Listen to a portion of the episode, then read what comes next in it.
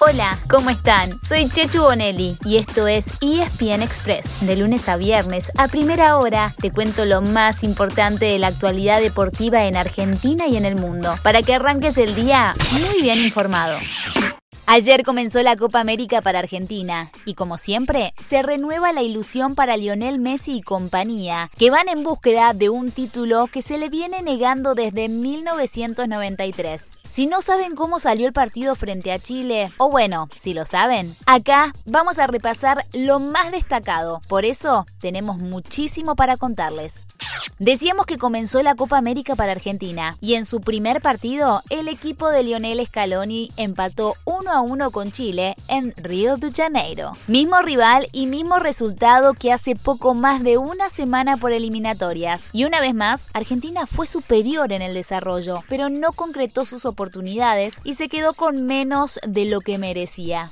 Lionel Messi abrió el marcador pasada la media hora con un gran remate de tiro libre y Argentina se fue al descanso 1 a 0 arriba, una ventaja que no reflejaba las diferencias que se habían visto en el campo de juego. Pero en el segundo tiempo, Chile reaccionó, Argentina se quedó y llegó el empate. Lo marcó Eduardo Vargas, tomando el rebote de un penal que Dibu Martínez le había desviado a Arturo Vidal. Una vez más, como había pasado en los últimos dos partidos de eliminatorias, Argentina se fue con gusto a muy poco. Eh, dame la declaración de Messi. El penal y el empate de ellos le dio, le dio eh, más tranquilidad a ellos que a nosotros. Eh, empezaron a manejar la pelota, nosotros no podíamos eh, tenerla y, bueno, se, complicó el, el partido. ¿Qué faltó para ganar?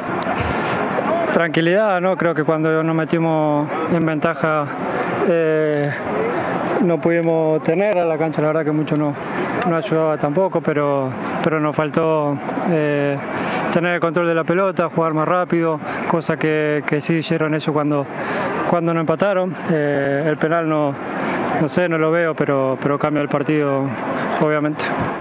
En el otro encuentro del grupo, Paraguay debutó con victoria sobre Bolivia. Ahora la Copa América tendrá dos días de descanso, hasta que el jueves se juegue la segunda fecha del grupo B, con dos partidos, Colombia frente a Venezuela y Brasil ante Perú. Argentina vuelve a presentarse el viernes contra Uruguay, que en la primera fecha quedó libre, y por el mismo grupo A también chocarán Chile y Bolivia.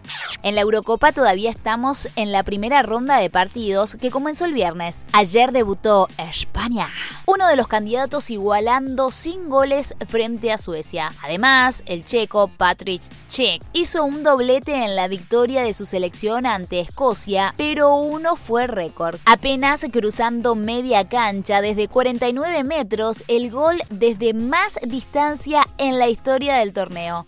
Hoy hay un partido imperdible a las 4 de la tarde entre los últimos dos campeones mundiales, Francia y Alemania. Un rato antes, a las 13 horas, Portugal y Cristiano Ronaldo debutan contra Hungría. Mañana miércoles ya comienza la segunda ronda de partidos, con Italia frente a Suiza como lo más destacado.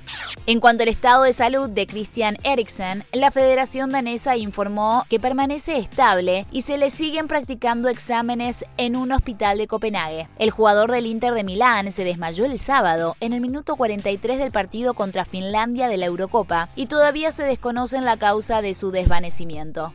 Volvemos un poco a Argentina, ¿les parece? Ayer habló Néstor Ortigosa, nuevamente jugador de San Lorenzo. El volante dijo que va a cumplir su sueño de retirarse con la camiseta del ciclón y también aclaró que todavía no charló con el nuevo técnico, Paolo Montero. Yo vengo a jugar, yo vengo a jugar a pelear un puesto y tratar de competir, eh, como lo hice siempre. Sí, yo tenía claro que me retiraba acá. Era mi deseo y mi sueño retirarme con la camiseta de San Lorenzo. Mientras tanto, Fernando Gamboa fue presentado como nuevo director técnico de Newell's Old Boys en reemplazo de Germán Burgos. Gamboa se formó en la lepra como jugador y este será su segundo ciclo como entrenador del club. Nos vamos al tenis. Yeah, ya que comenzó la temporada sobre césped rumbo a Wimbledon, el tercer gran slam del año que arranca a fin de mes. ¿Y quién mejor para abrir esta etapa del año que Roger Federer? El suizo le ganó 7-5 y 7-6 al bielorruso Ilya Ivashka en el torneo de Halle en Alemania. Con 39 años, Su Majestad quiere llegar a pleno a Wimbledon, un torneo que ganó ocho veces, la última de ellas en el año 2017. Federer está igualado en 20 títulos de Grand Slam con Rafael Nadal y solamente uno por detrás se encuentra Novak Djokovic, quien este año ya ganó Australia y Roland Garros. En Halle también se presenta hoy Guido Pela frente al eslovaco Lucas Lako. En la NBA ya hay un clasificado a las finales de la conferencia. Hablamos de los Phoenix Suns que el domingo barrieron 4 a 0 a los Denver Nuggets de Facu Campaso. Su rival saldrá del duelo entre Utah Jazz y Los Angeles Clippers. La serie está empatada en 2 después del triunfo de los Clippers anoche. Mientras tanto, en el este, las dos semifinales están empatadas en dos partidos por bando. Por un lado se enfrentan los Milwaukee Bucks y los Brooklyn Nets. Por otro lado, los Philadelphia 76ers y los Atlanta Hawks. Recuerden que este año habrá nuevo campeón, ya que Los Angeles Lakers de LeBron James cayeron en la primera ronda de los playoffs. Por último, en el rugby se supo que los partidos entre Gales y los Pumas en la ventana de julio tendrán público. Por primera vez en los últimos 14 meses se habilitará el acceso de espectadores en Cardiff, con un máximo de 8.200 personas en cada uno de los dos tests. Dentro del estadio, los aficionados deberán mantener una distancia social de 2 metros y deberán usar máscaras al ingresar y al moverse por el estadio. Sin embargo, una vez sentados, se podrán quitar las máscaras.